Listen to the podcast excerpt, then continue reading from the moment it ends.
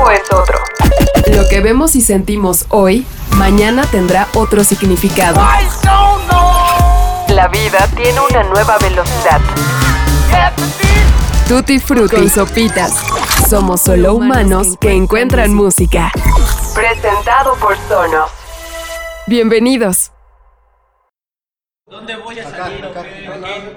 No, pues como que en todos lados. Van a decir que los chilangos estamos bien locos.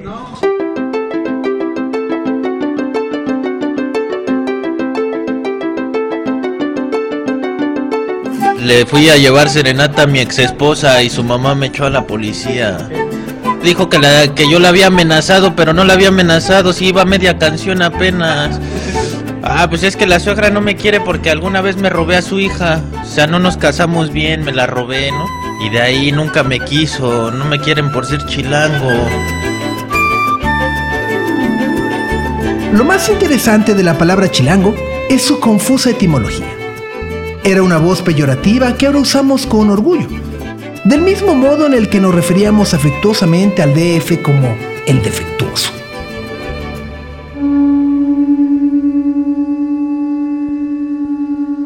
De acuerdo con Gabriel Said, el gentilicio chilango proviene del maya shilán, que significa desgreñado. Comenzó a usar en Veracruz para definir a los criminales que eran enviados a la capital para recibir un proceso y posteriormente iban a dar a la cárcel de San Juan de Ulúa. Se trata, pues, de delincuentes juzgados en la ciudad que vuelven a provincia. Lo cierto es que hoy en día muy pocos se preocupan por el sentido original del término, que por cierto no deriva de una acepción geográfica. ¿Dónde comienzan y dónde acaban los chilangos?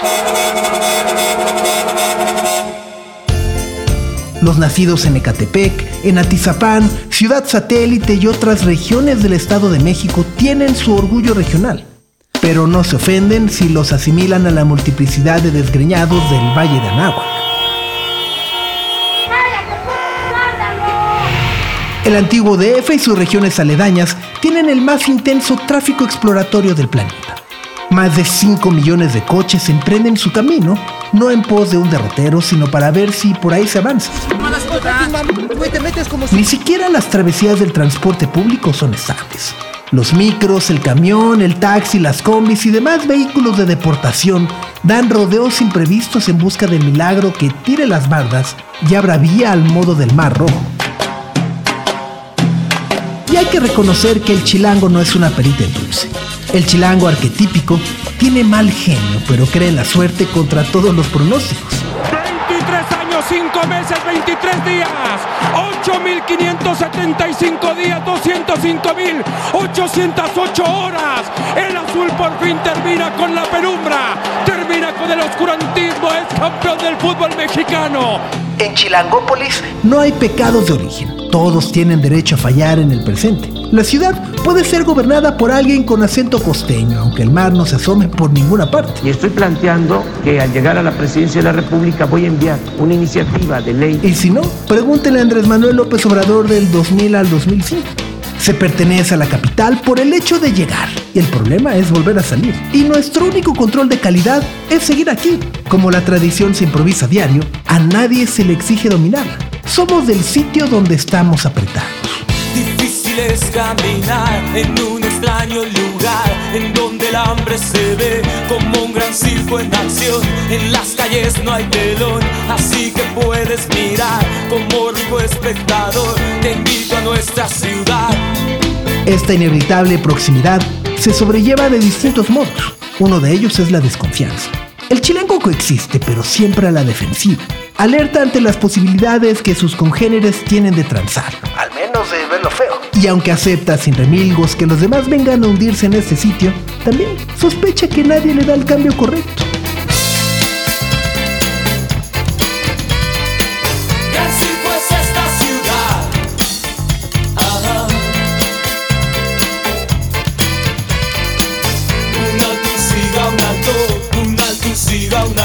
¿Usted conoce al joven este?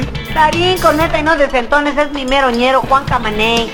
Yo soy Juan Camaney. Bailo tango, masco chicle, pego duro, tengo chavas de montón. ¿Cómo que si me conocen? ¿Cómo que si me conocen? Suélteme. Yo soy el que le pone nata a su chilindrina. ¡Qué payaso, gordo! ¿Qué pasó aquí? ¿Quién es el culpable de este ¡Ay, zaparazo? güey!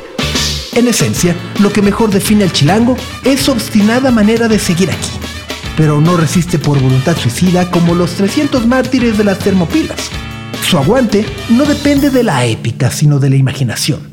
Sale a la calle a cumplir ficciones y se incorpora al relato de una ciudad que rebasó al urbanismo para instalarse en la mitología.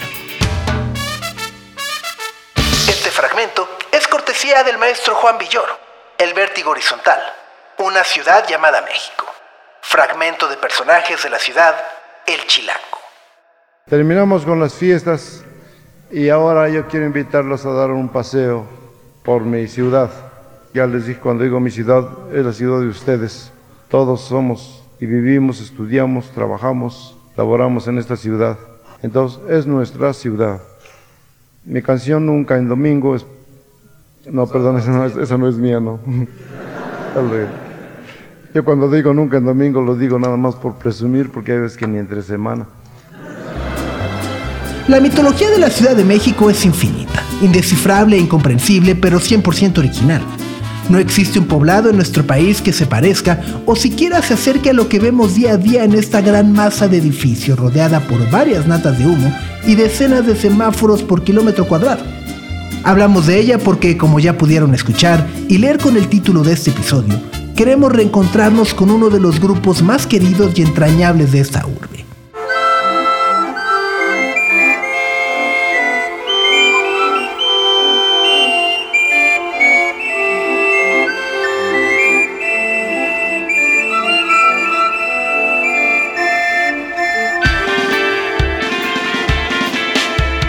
Las mitologías existen porque alguien en algún momento decide narrar y quizás exagerar con mucha imaginación lo que sus ojos vieron.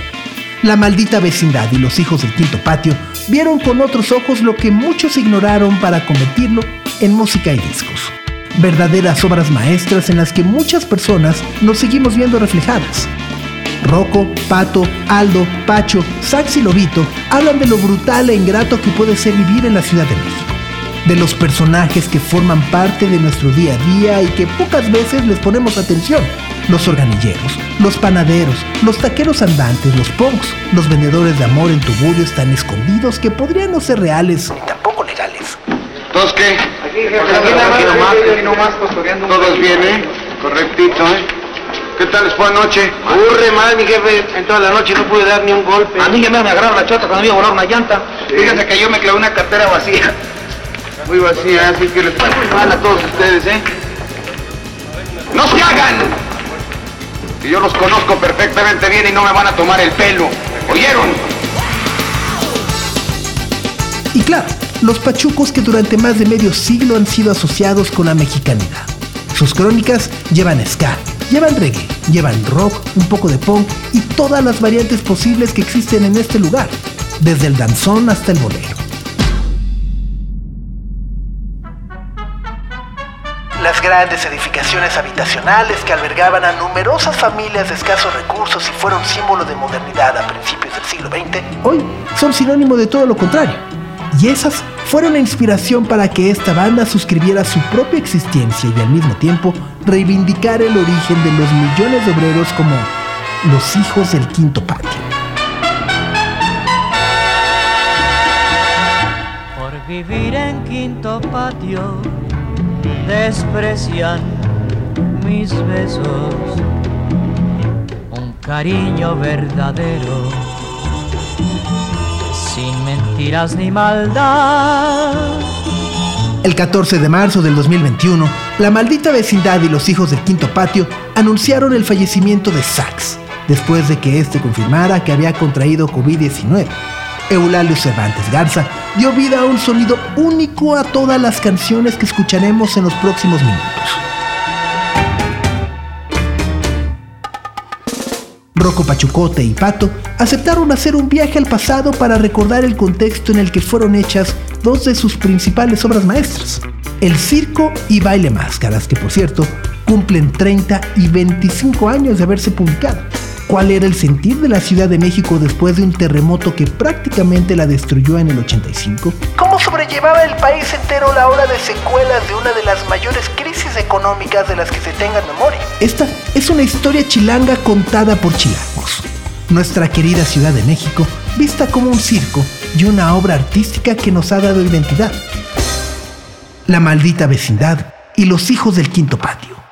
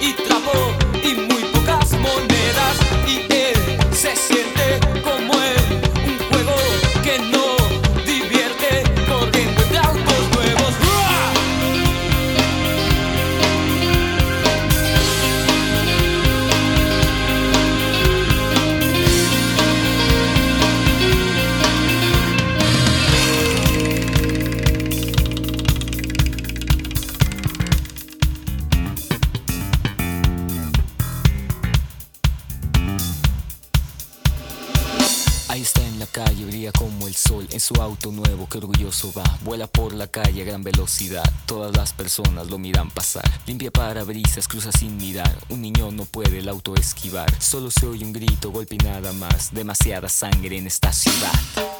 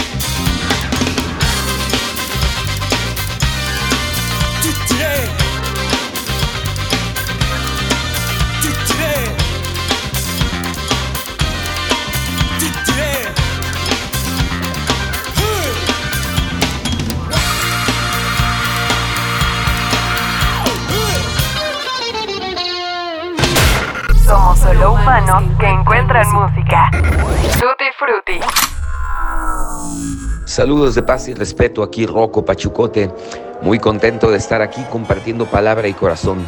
Pues el circo para nosotros era la imagen más directa de poder describir una ciudad en donde en cada esquina se están eh, realizando actos de proezas increíbles para poder subsistir.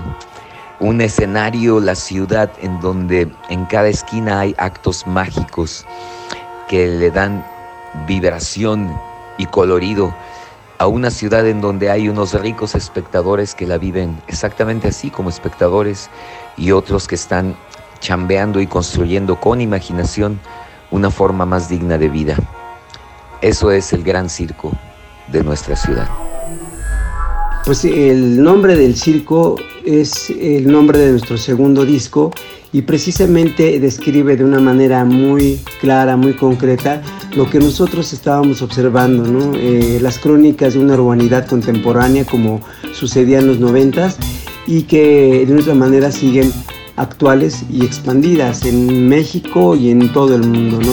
El circo eh, como un acto cotidiano por todos los aconteceres que la realidad de la cotidianidad de una otra manera este, nos estaban contando, ¿no? Son viñetas eh, como de un cómic con personajes muy específicos.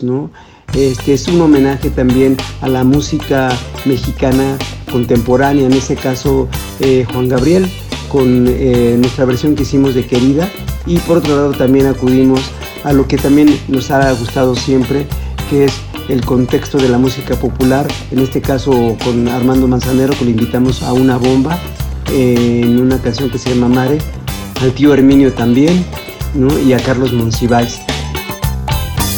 Con esta cara de Lec y esta figura de Peck, te juro, preciosa Spet, que te puedo hacer Hezmek.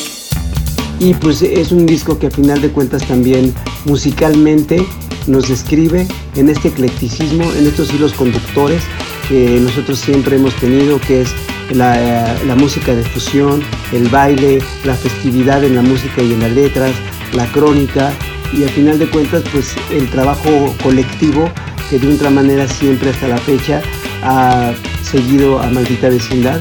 De otra manera nosotros queremos eh, la, o reafirmamos la horizontalidad eh, del trabajo y que a final de cuentas la reunión de puntos de vista, de ideas, pues eh, nos lleva a un resultado mucho mejor, ¿no?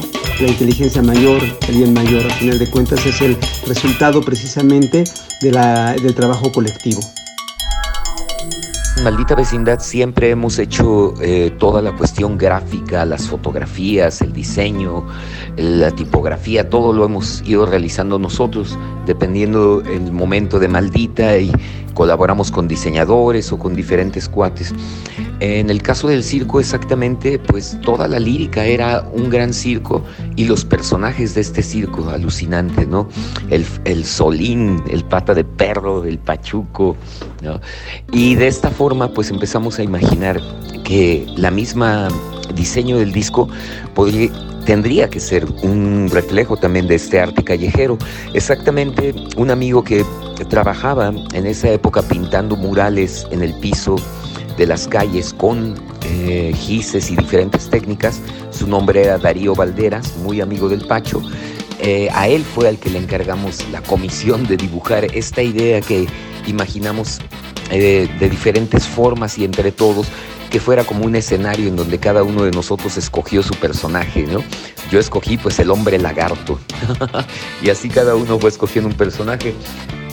Le pasamos toda esa información a, a Darío un pequeño boceto ahí que dibujamos rápidamente y pues él fue el encargado de todo el diseño de esta portada. En la parte gráfica pues íbamos a necesitar las fotos para poder recortar las fotos y pegarlas en la pintura. Esa toda la serie de fotos de contraportada y de esa sesión para el circo la hizo nuestro gran hermano Carlos Omonte. Y también eh, pues escogimos ahí varias fotos de archivo, por ejemplo, hay una foto de archivo, de una foto que nos regaló, eh, bueno, nos pasó para que pudiéramos usarla en el diseño, el, nuestro gran carnalazo Don Juan, el buen señor Don Juan que era mecánico ahí en Tacubaya y ensayábamos en su taller mecánico un tiempo, pero él aparte de eso era doble, era stunt entonces él fue doble de varias de las películas de Tintán y él nos pasó esa foto que viene en el diseño interior del circo, donde está Tintán con Don Juan como doble, vestido de hombre lobo. y también, bueno, ahí metimos una foto que encontramos en los archivos de, de culturas populares de este circo hecho con petates. ¿Qué más mexicano que un circo hecho con petates? Y aparte de eso se ve la foto desde fuera, entonces ve toda la gente asomándose por los hoyitos del petate para ver la función gratis del circo. Esos son algunos de los elementos eh, que usamos en todo este diseño y pues prácticamente El mismo diseño, al igual que el disco, pues es un gran homenaje a la cultura popular, a la creatividad sin límites de la gente que sin ningún recurso en las calles las convierten en un gran foro de arte y de cultura.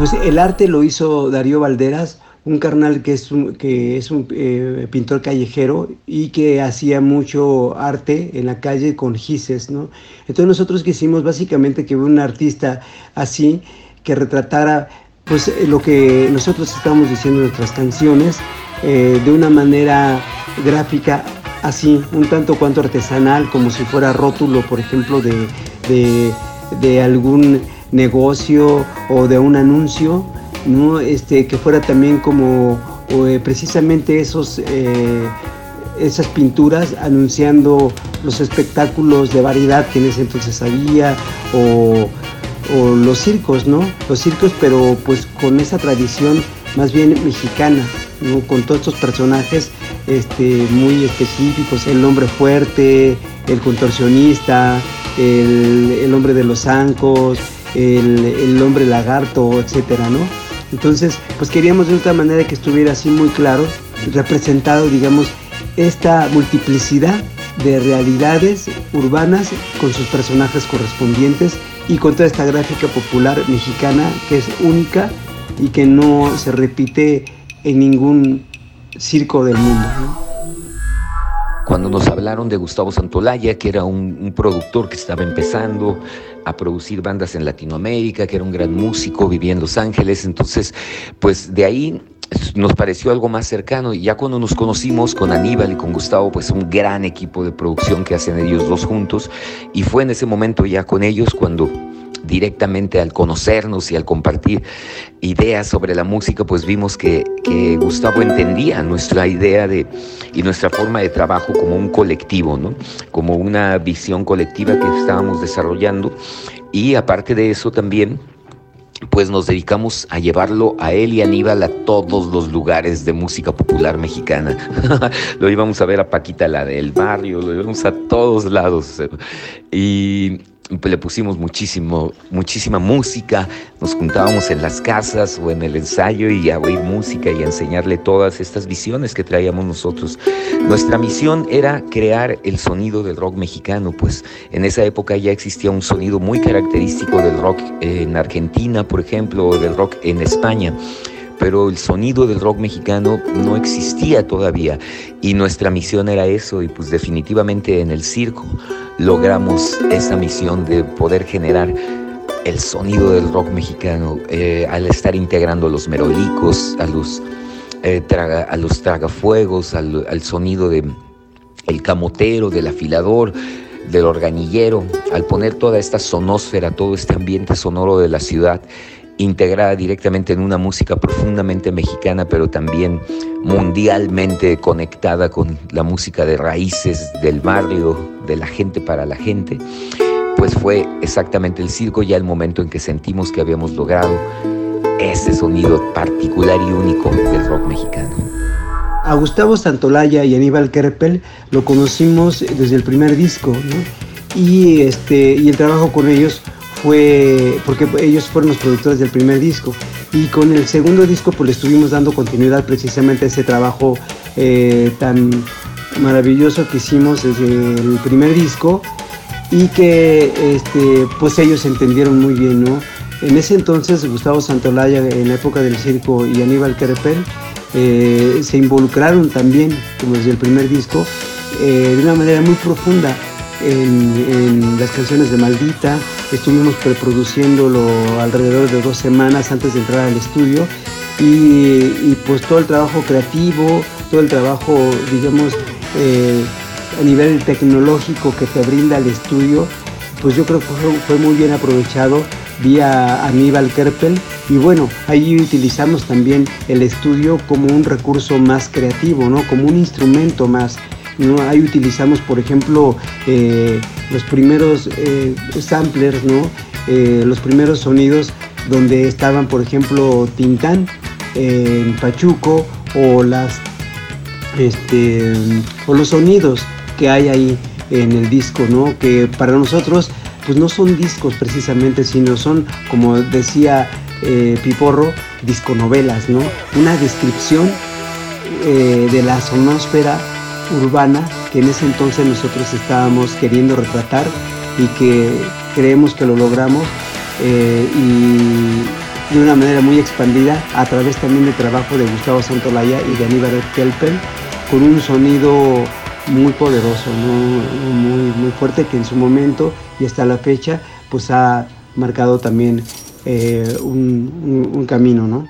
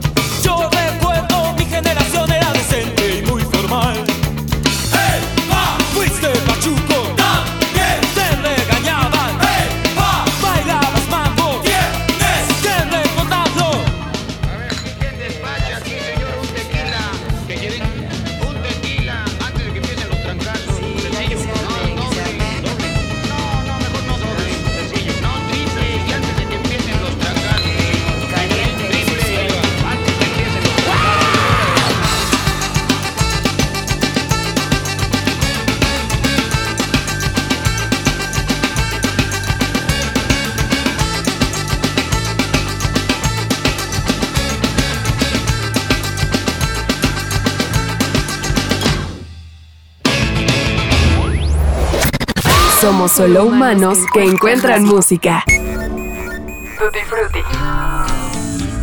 Las canciones del circo pues las fuimos desarrollando desde tiempo atrás, algunas sí las compusimos muy muy cerquita de la época de grabación como Pachuco por ejemplo, pero ¿qué era lo que leíamos? En mi caso pues en esa época yo seguía releyendo mucho literatura que siempre me ha tocado la, el corazón. En esa época me gustaba, encontré varios libros de Boris Vian, este músico escritor, que se mueran los feos, este, el Lobo Hombre en París, que era muy buena, ¿no?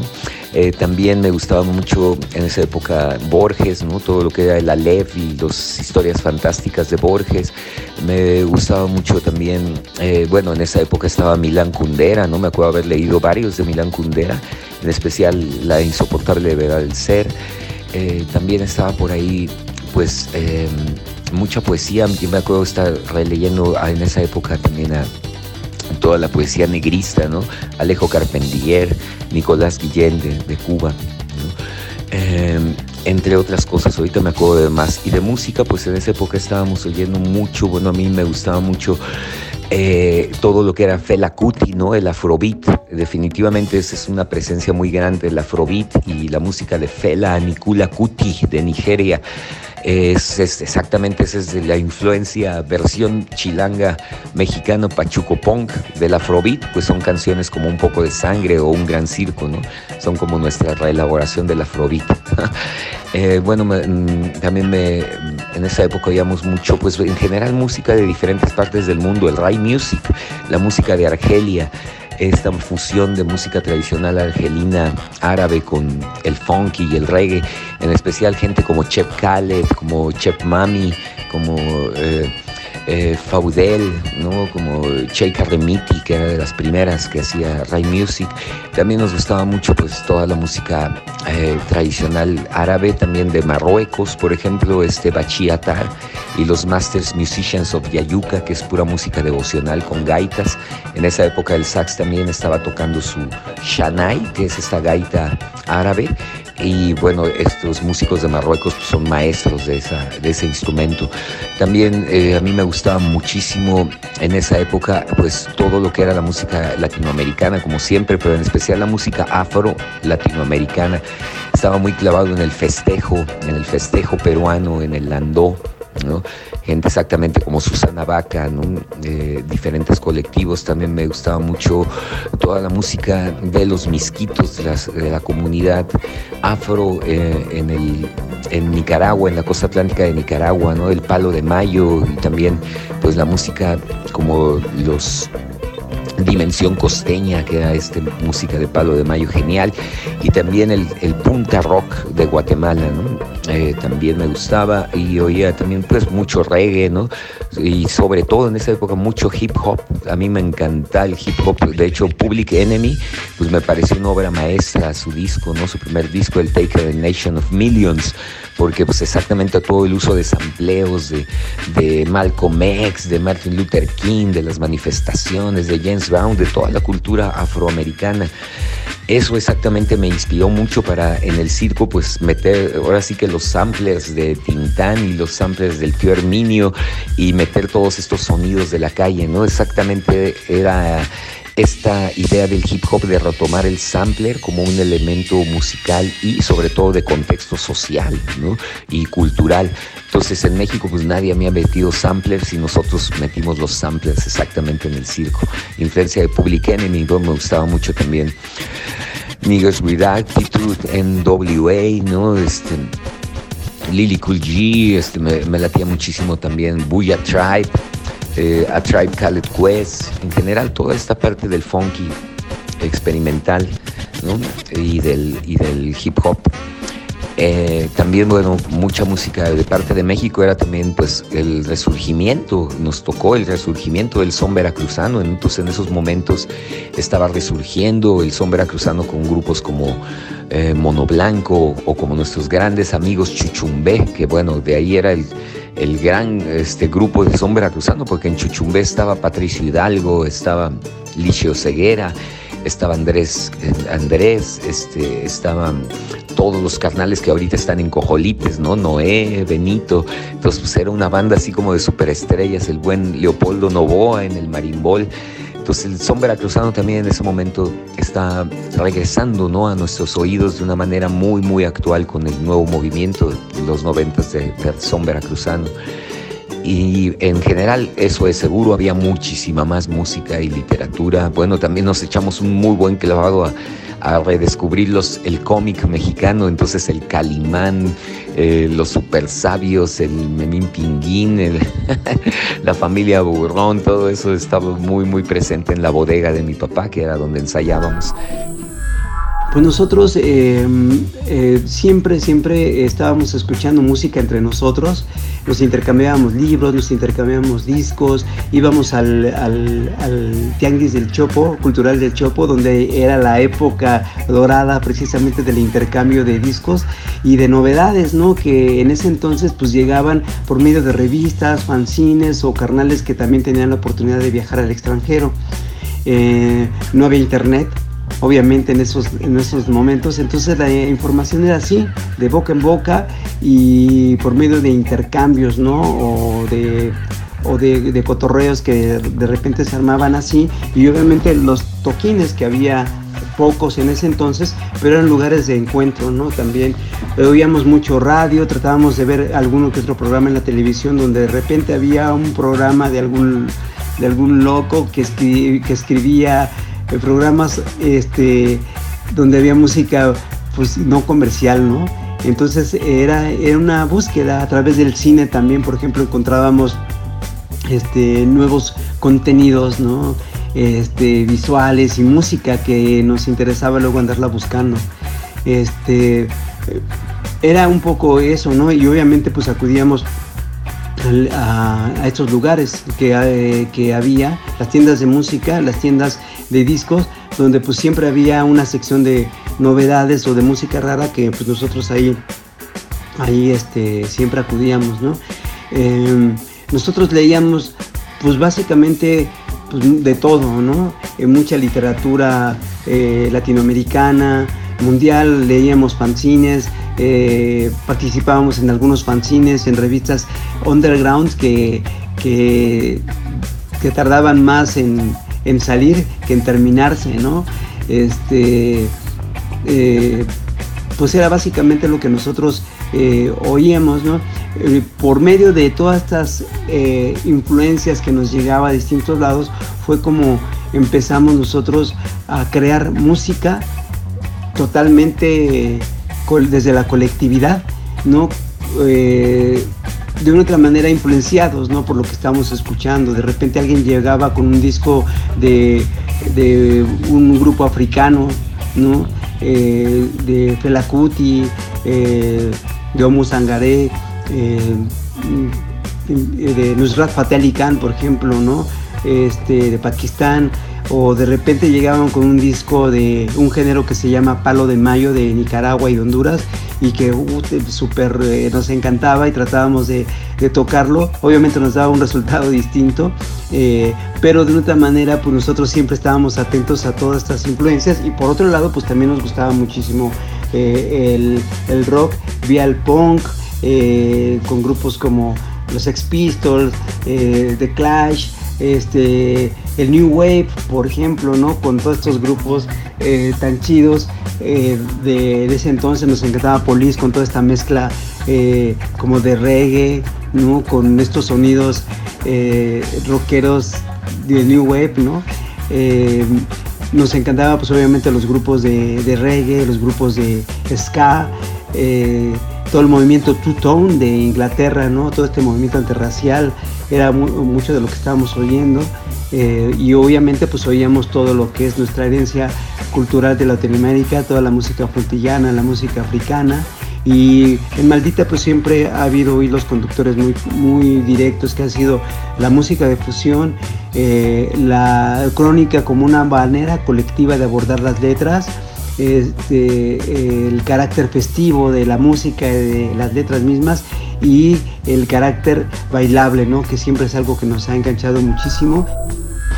Kumbala surgió como surgió todo el material del circo, que era en grandes sesiones de ensayo en donde nos la pasábamos improvisando e improvisando sobre diferentes ideas musicales o pequeños riffs que iban saliendo del pato de la guitarra o un ritmo de batería o una línea de saxofón. De ahí empezábamos todos aportar cada uno en su instrumento y así iban saliendo las rolas.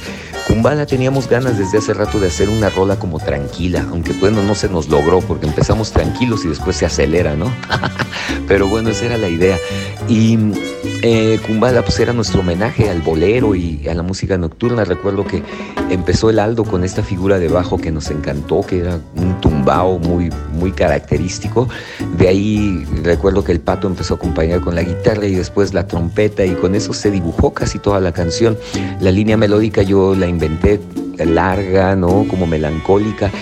Y esa misma noche al llegar a casa de, mi pareja, de mi novia en esa época, pues ahí sentado en la cama, porque yo tenía muchas ideas me había gustado mucho la canción, pues ahí en ese momento escribí la letra de Kumbala eh, en la cama de mi compañera, entonces está muy, muy llena de, mi compañera de ese, de ese entonces.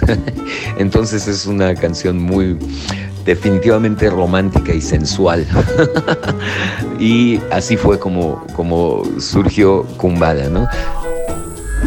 Kumbala precisamente es el resultado de toda esta musicalidad que nosotros oíamos a través mucho de las películas mexicanas, ¿no?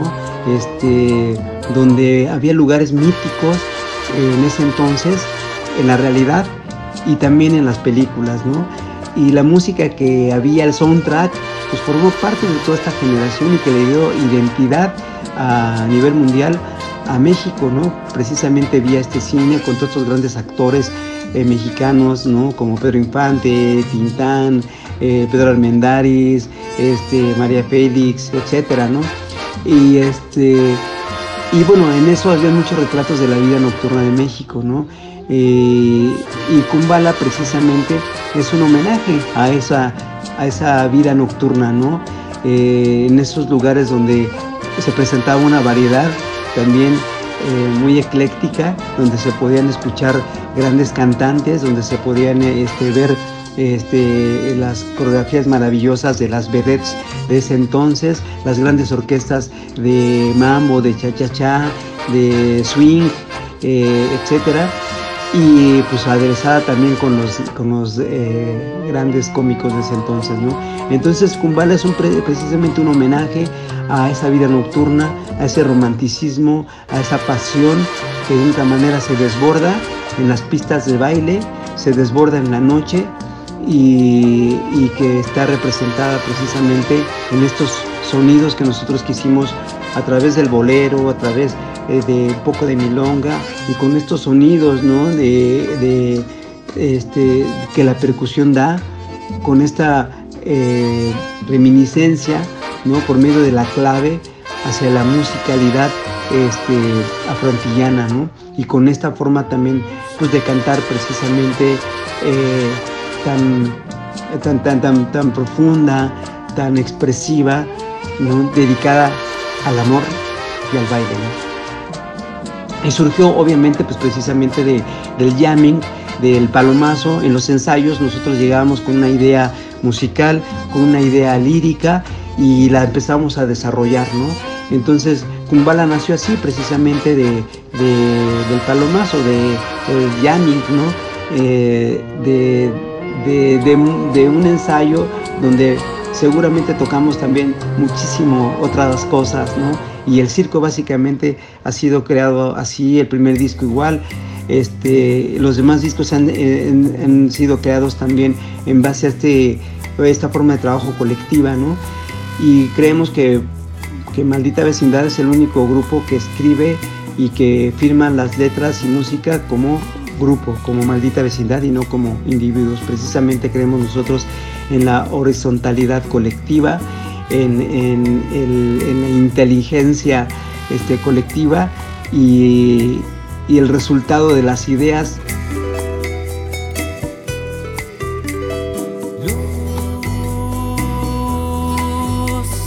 Roja es la luz, luz de neón que anuncia el lugar, baile cumba la par y adentro la noche es música y pasión.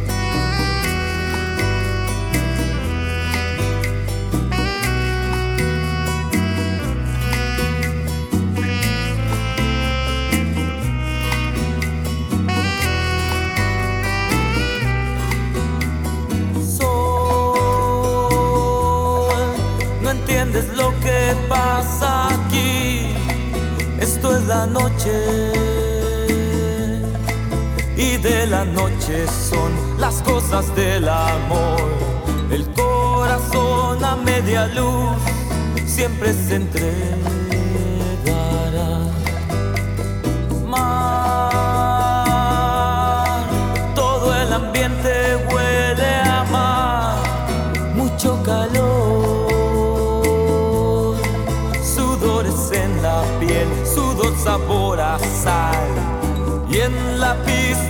Pareja se vuelve a enamorar. Sol, no entiendes lo que pasa aquí. Esto es la noche y de la noche son las cosas del amor.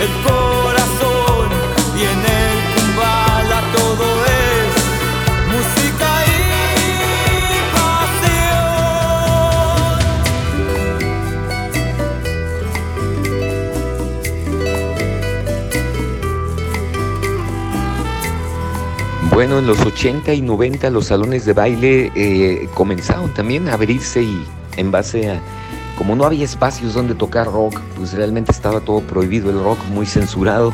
eh, realmente los salones de baile comenzaron también a abrirse, sobre todo nosotros como maldita vecindad, porque teníamos pues una fusión en donde nuestro, nuestra música estaba muy presente, la, la música afroantillana, ¿no? afrolatina de México y de todo el continente, entonces pues sí podíamos tocar, entonces tocábamos y íbamos mucho a los salones de baile como el California Dancing Club, el Salón Los Ángeles, el, el Salón Colonia, también estaba otro que se llama el Salón Riviera, que estaba en la Glorieta ahí en el sur, en Avenida Universidad, y también estaba un antrazo, antrazo que se llamaba el Salón Riviere, el Riviere, en el famosísimo Riviere, que ese sí era un congal, no era tanto salón de baile, sino un congal, tardísimo, estaba abierto todo el, toda la noche y salía uno de ahí a las 12 del día y bueno, pues ahí íbamos mucho. De hecho, un- una de las cosas más surrealistas fue que cuando presentamos el circo internacionalmente y que vino prensa de todo el mundo, sobre todo de Europa, que fue donde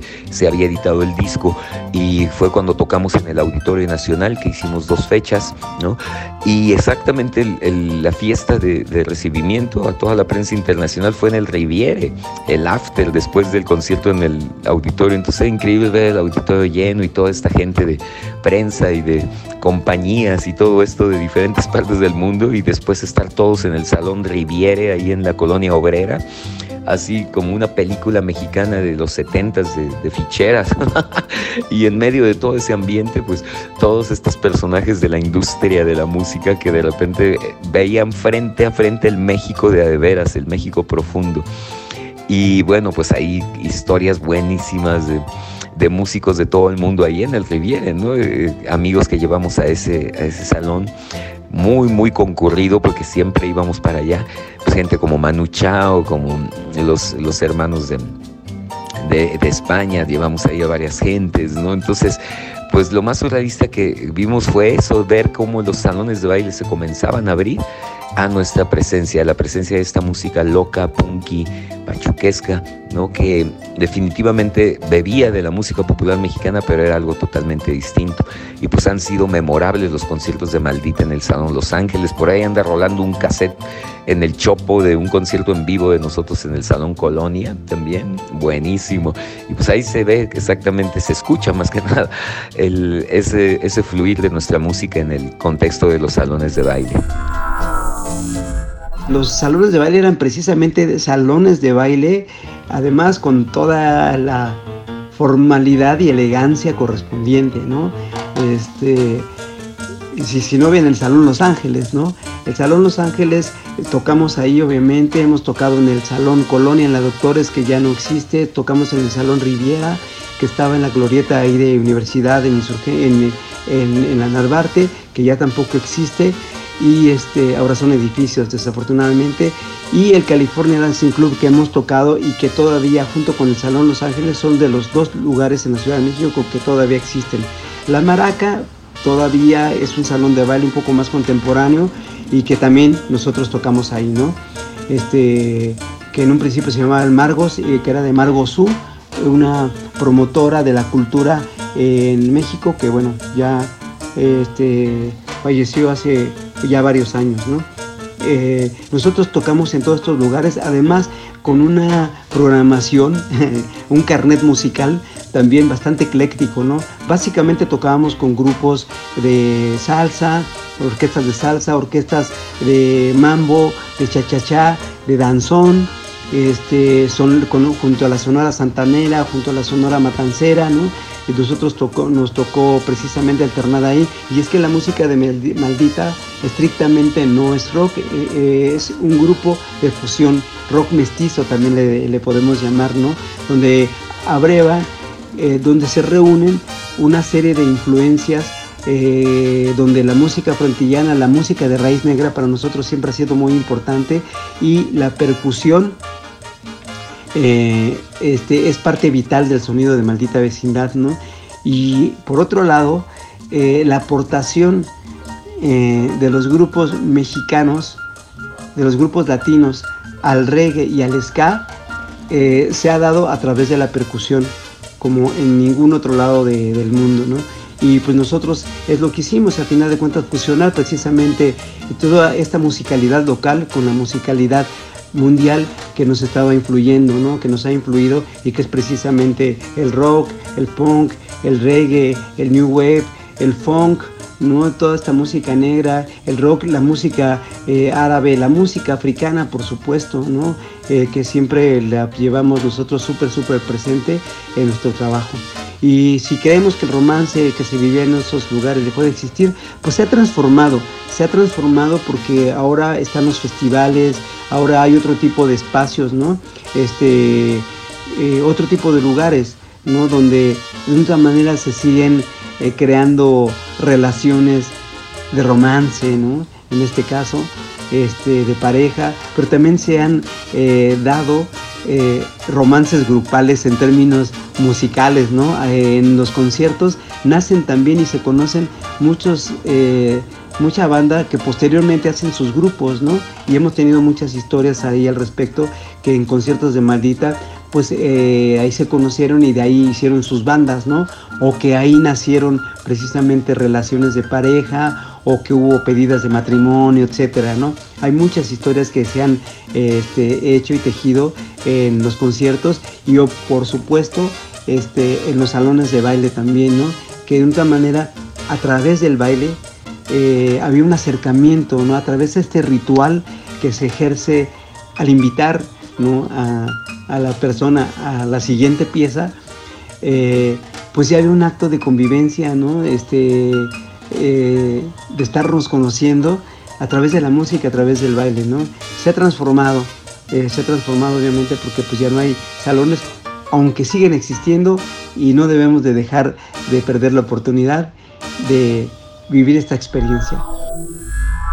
La vida nocturna de la pospandemia, pues la verdad no he tenido ningún tipo de vida nocturna. Creo que exactamente la pandemia nos dejó muy claro que, que se necesitan inventar, ¿no? que necesitamos reinventar, redescubrir, retomar, reconstruir nuestra vida cultural en las ciudades y en general de toda la humanidad y comenzar a crear espacios de mucho mayor relación con la naturaleza, espacios de cultura en donde ya no esté separado solamente para jóvenes o, o de diferentes edades, sino que sea espacios de cultura para toda la familia, en espacios de naturaleza, al aire libre, ¿no? donde también pues la vida nocturna comience a transformarse por una vida diurna, ¿no?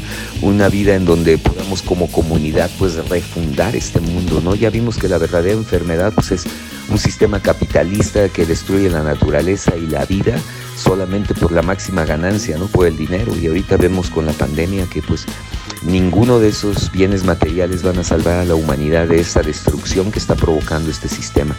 La verdadera enfermedad es un sistema neoliberal y uno de los síntomas ha sido el virus. Entonces frente a la reconstrucción y el gran gran dilema que se le presenta a la humanidad entera, porque eso es lo otro, ¿no? Ahorita con la pandemia ya vimos que toda la humanidad estamos relacionados, que nos, lo que nos pasa a uno le, pasa, le afecta a, los seres humanos en el otro lado del mundo. Entonces, ya teniendo conciencia que somos una gran familia humana, creo que ahora el camino es reinventar una cultura de conexión profunda con nosotros mismos y con la naturaleza de reelaborar y reinventar las formas que tenemos de divertirnos para poder conscientemente generar una cultura de paz, de salud de cuerpo, mente y espíritu en estos tiempos de tanta enfermedad.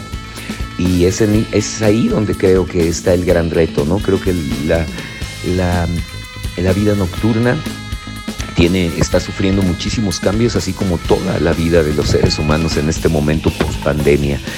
Creo que, exactamente todo eso interesante que tenía la vida nocturna, creo que se está ampliando a, una visión cultural muchísimo más amplia que necesitamos urgentemente los, los seres humanos en México y en todo el mundo. Hemos observado también muchas pérdidas, ¿no? Muchas pérdidas desafortunadamente humanas, cercanas, este, la pérdida de la libertad, la pérdida de, nuestra vida cotidiana tan vital como el caminar, como el estar recibiendo el sol, como estar abrazándonos, ¿no? como estar conviviendo, no estarnos viendo a los ojos, pues eso eh, ha, incurrido en una pérdida muy fuerte que, que nosotros pues, obviamente lamentamos mucho y que por otro lado agradecemos también eh, a la gente que nos ha escrito le agradecemos que la música de Maldita, lo que nos cuentan, les haya servido como, como consuelo, que los haya acompañado en momentos difíciles, que les haya representado este, positivamente algo, ¿no? Eh, eso de una manera nos dice que la música también tiene un efecto sanador, ¿no? Es la reafirmación de que la música, la cultura en general, es vital para el ser humano. Y si no, que lo digan precisamente los resultados de esta pandemia. ¿Quién nos ha acompañado ¿no? en estos ratos difíciles? Nos ha acompañado eh, la música, nos ha acompañado el cine, nos ha acompañado la literatura, nos han acompañado las historias que vemos también a través de distintos medios eh, y que es, ha sido mucho de lo que nos ha salvado, ¿no? A falta de la actividad física, a falta precisamente de esta convivencia tan vital eh, humana, ¿no? La humanidad no puede, no puede existir si no hay estas relaciones humanas directas. Entonces la vida nocturna, pues de otra manera, ha sido totalmente este, mermada en esta pandemia y poco a poco pues es estar reconstruyéndonos, reconstruyéndonos, reconstruyéndola eh, y reinventándonos, ¿no? No podemos ser los mismos después de lo que ha sucedido y yo creo que es momento de revalorar, de, reflexionar, ¿no? Para renacer precisamente, para reinventarnos. Y la vida nocturna también es algo que se tiene que estar reconstruyendo y reinventando. Estamos en este año 2021, post pandemia, prácticamente en Maldita Vecindad pues estamos saliendo de un momento de duelo con el fallecimiento de nuestro amado hermano el Sax y pues verdaderamente ahorita no, no tenemos ningún ninguna proyecto ni ninguna propuesta, ¿no? Tenemos algo de material, pero definitivamente estamos en un momento de total renacimiento, de total transformación y vamos a caminar este momento de transformación con toda la calma, el amor y la claridad que podamos.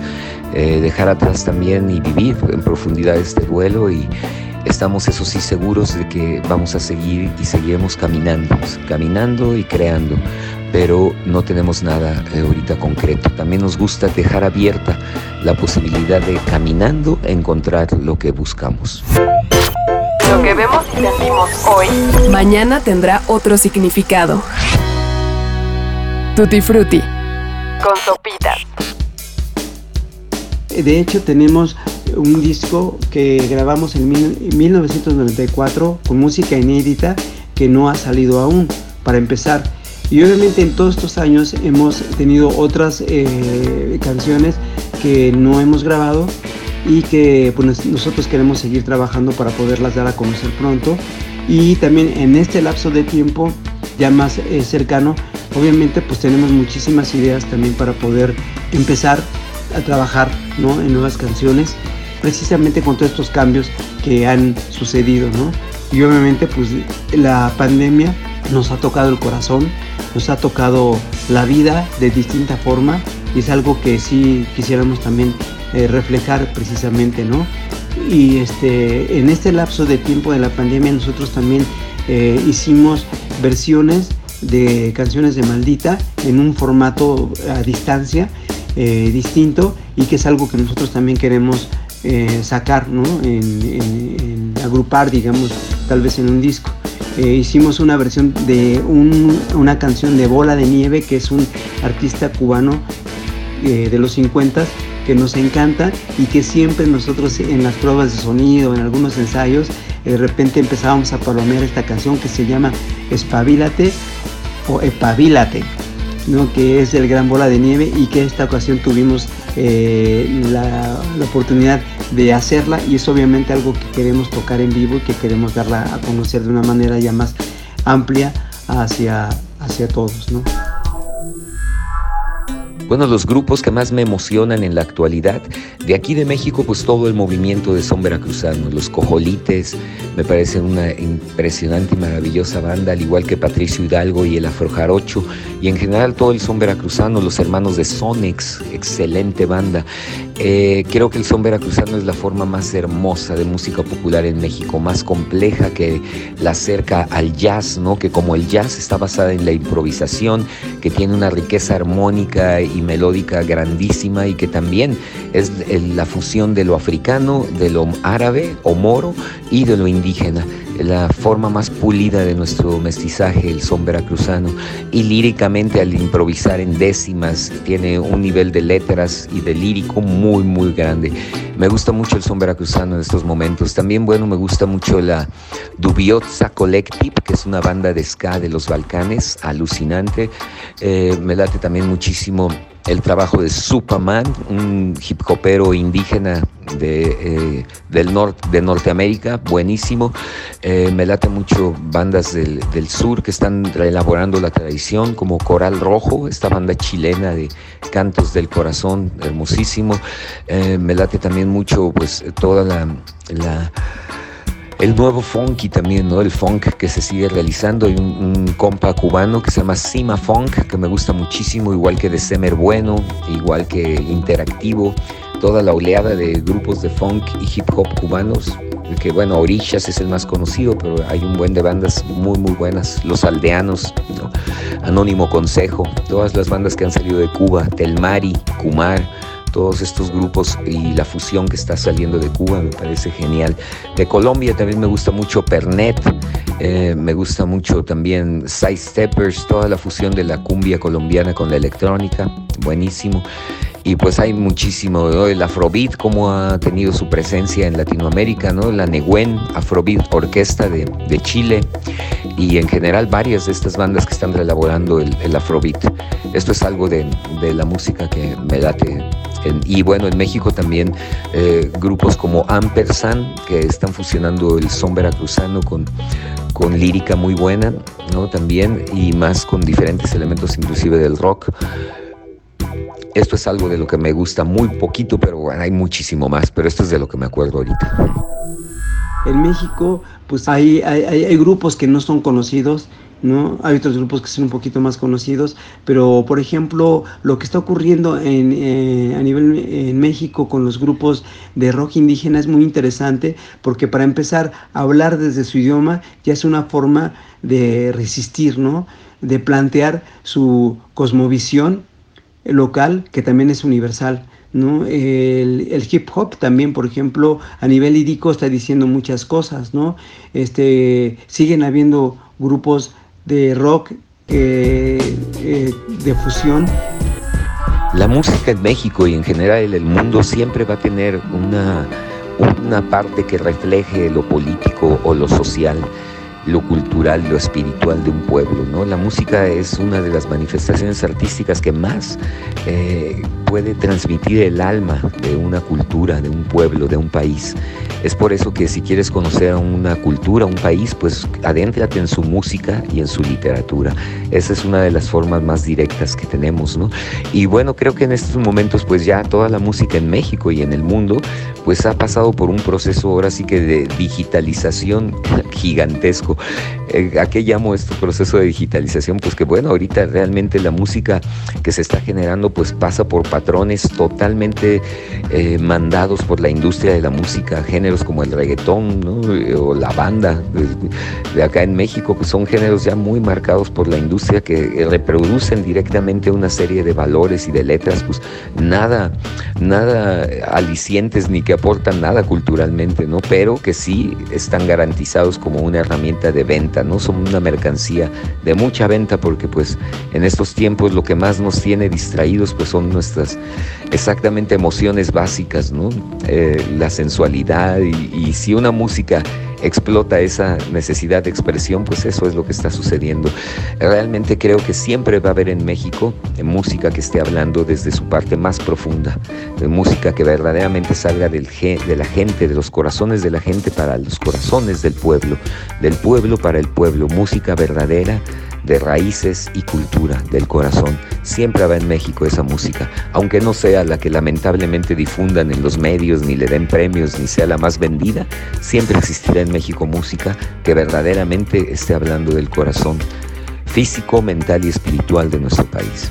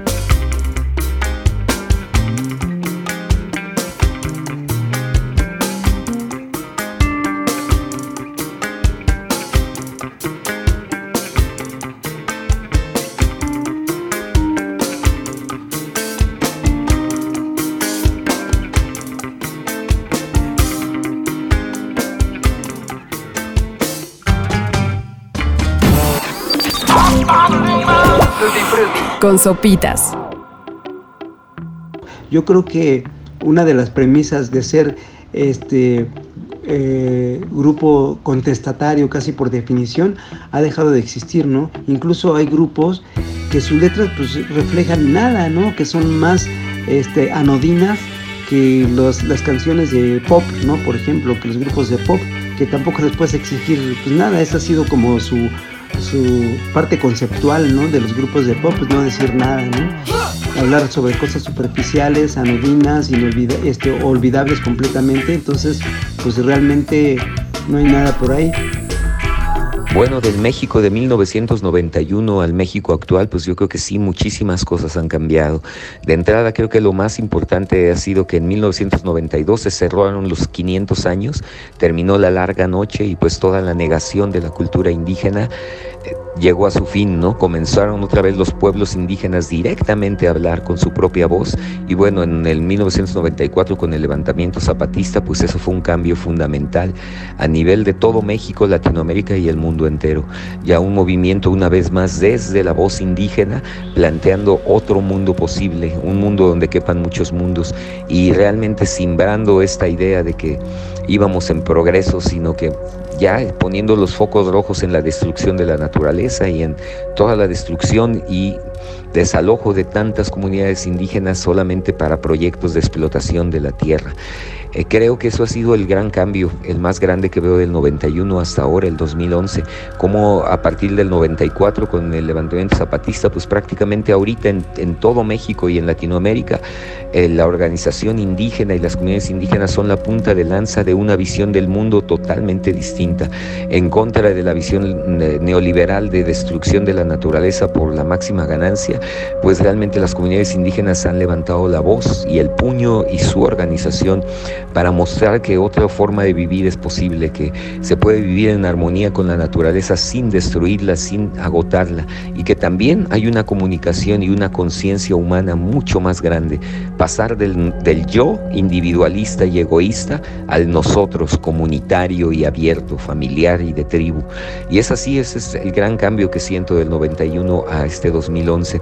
Y ahora con la pandemia, pues es innegable, ¿no? Ver que este mundo se está cayendo a pedazos y que realmente necesitamos otra forma que es muy ancestral. Esta nueva forma es totalmente ancestral de reunirnos y de entendernos como seres humanos.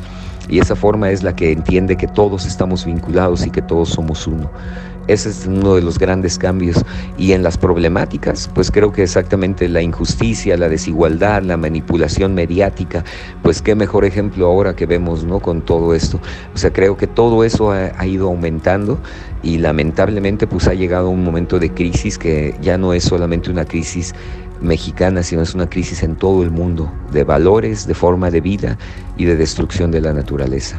Pero aquí estamos, ¿no? Toda la cultura independiente, la cultura de paz, que estamos conscientes que estamos construyendo una nueva forma de cultura que está muy vinculada con los valores ancestrales de nuestras comunidades indígenas y que definitivamente toda cultura de vida en estos momentos va caminando junto a las comunidades indígenas y junto a la defensa de la vida misma, del agua, de la tierra, de los animales, de todo lo que es vida y naturaleza.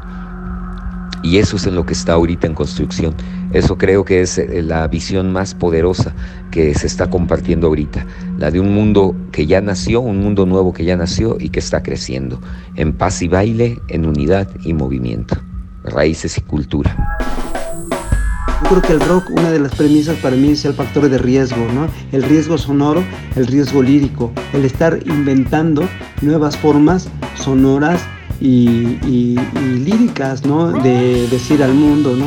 De describir al mundo, ¿no? Describirnos nosotros mismos, describir nuestros países, ¿no? Yo creo que es eh, un momento en el que el mundo se está reconstruyendo, ¿no? Se está reinventando.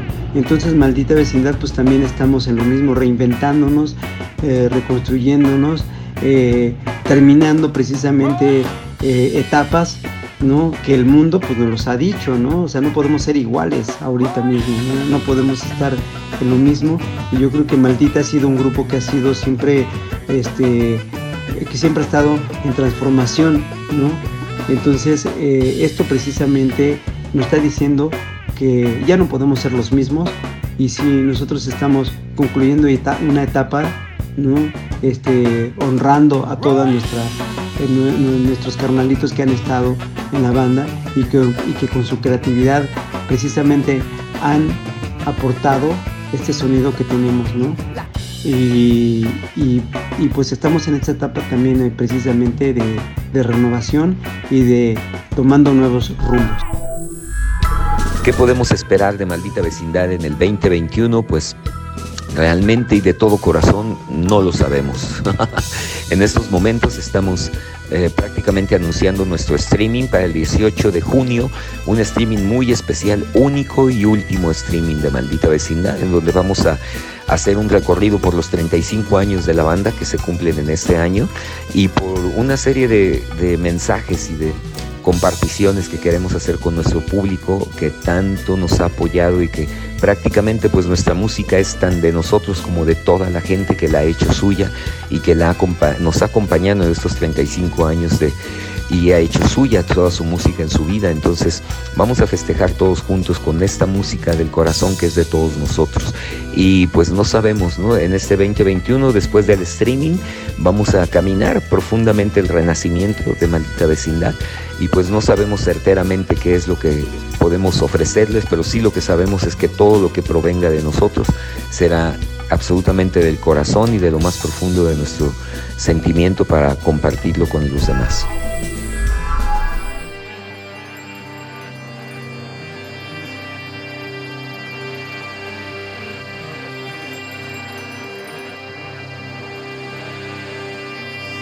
Llegamos al final de este circo, no sin antes agradecer a la maldita vecindad y los hijos del quinto patio por tanta música que se ha convertido en un himno para miles y miles de personas. Tal como Rocco y Pato han narrado en este episodio, será importante en la década por venir la reinvención de todo lo que nos rodea. Primero, la de ellos como agrupación, y después la de nosotros para entender la música como una manera de heredar y transmitir la historia que nos rodea Así como ellos tomaron la estafeta desde Tintán hasta Botellita de Jerez, los que les han sucedido han mantenido la flama y nos han ayudado a entender a México como un ente social donde vivimos aventuras y desventuras, donde criticar y cuestionar es una virtud y un derecho que debemos ejercer. Es mejor contar nuestras vidas con canciones. Gracias de nueva cuenta a José Antonio Martínez por la producción y guion de este episodio, así como a Med Cosío en la edición y diseño de audio. A Sonos por la tecnología y su sonido brillante que día a día nos hace la vida más llevadera. Esta semana, un amigo me escribió para preguntarme, oye, a ver, quiero entrarle a las Sonos, pero no sé por cuál. Me debería comprar la 5, la Move, la Room, un Sub y bueno, compartí mi experiencia, la cual aprovecho también para compartir con todos ustedes.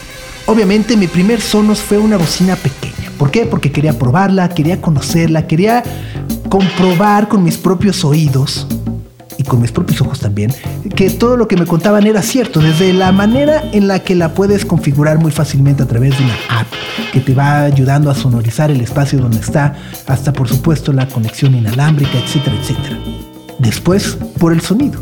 Así que mi primera Sonos fue una One. De hecho, compré dos. La parejita de una vez. Después de haber llenado mi vida con un buen sonido, y la verdad hay una gran diferencia, eh, uno no se da cuenta, uno no se da cuenta de cómo escuchaba la música antes y cómo la escuchas ahora, pero de verdad hay una gran, gran diferencia. Eh, me compré una BIM, que es la barra de sonido para la televisión. Y ya por último, me pidió un sub. Y con esos cuatro logré armar un surround o una especie de surround en mi cuarto de tele, donde veo películas, los partidos de fútbol, americano, todo eso. Y el sonido de verdad es brutal. Así que bueno, muchas, muchas, muchas gracias a Sonos por apoyar este proyecto desde el principio. Échenles de verdad un ojo. Y bueno, también aprovecho para pedirles un gran favor. Si les gustó este podcast, recomiéndenlo. Y si se quedaron con ganas de más, bueno, los invito a que se suscriban a nuestro newsletter, en lo cual pueden hacerlo a través de nuestra cuenta de Instagram en arroba tutifrutipodcast. Y así podrán saber en qué andamos todos los que hacemos y convivimos en este espacio. Muchas gracias de nueva cuenta, yo soy Sopitas y nos escuchamos la próxima semana. Adiós.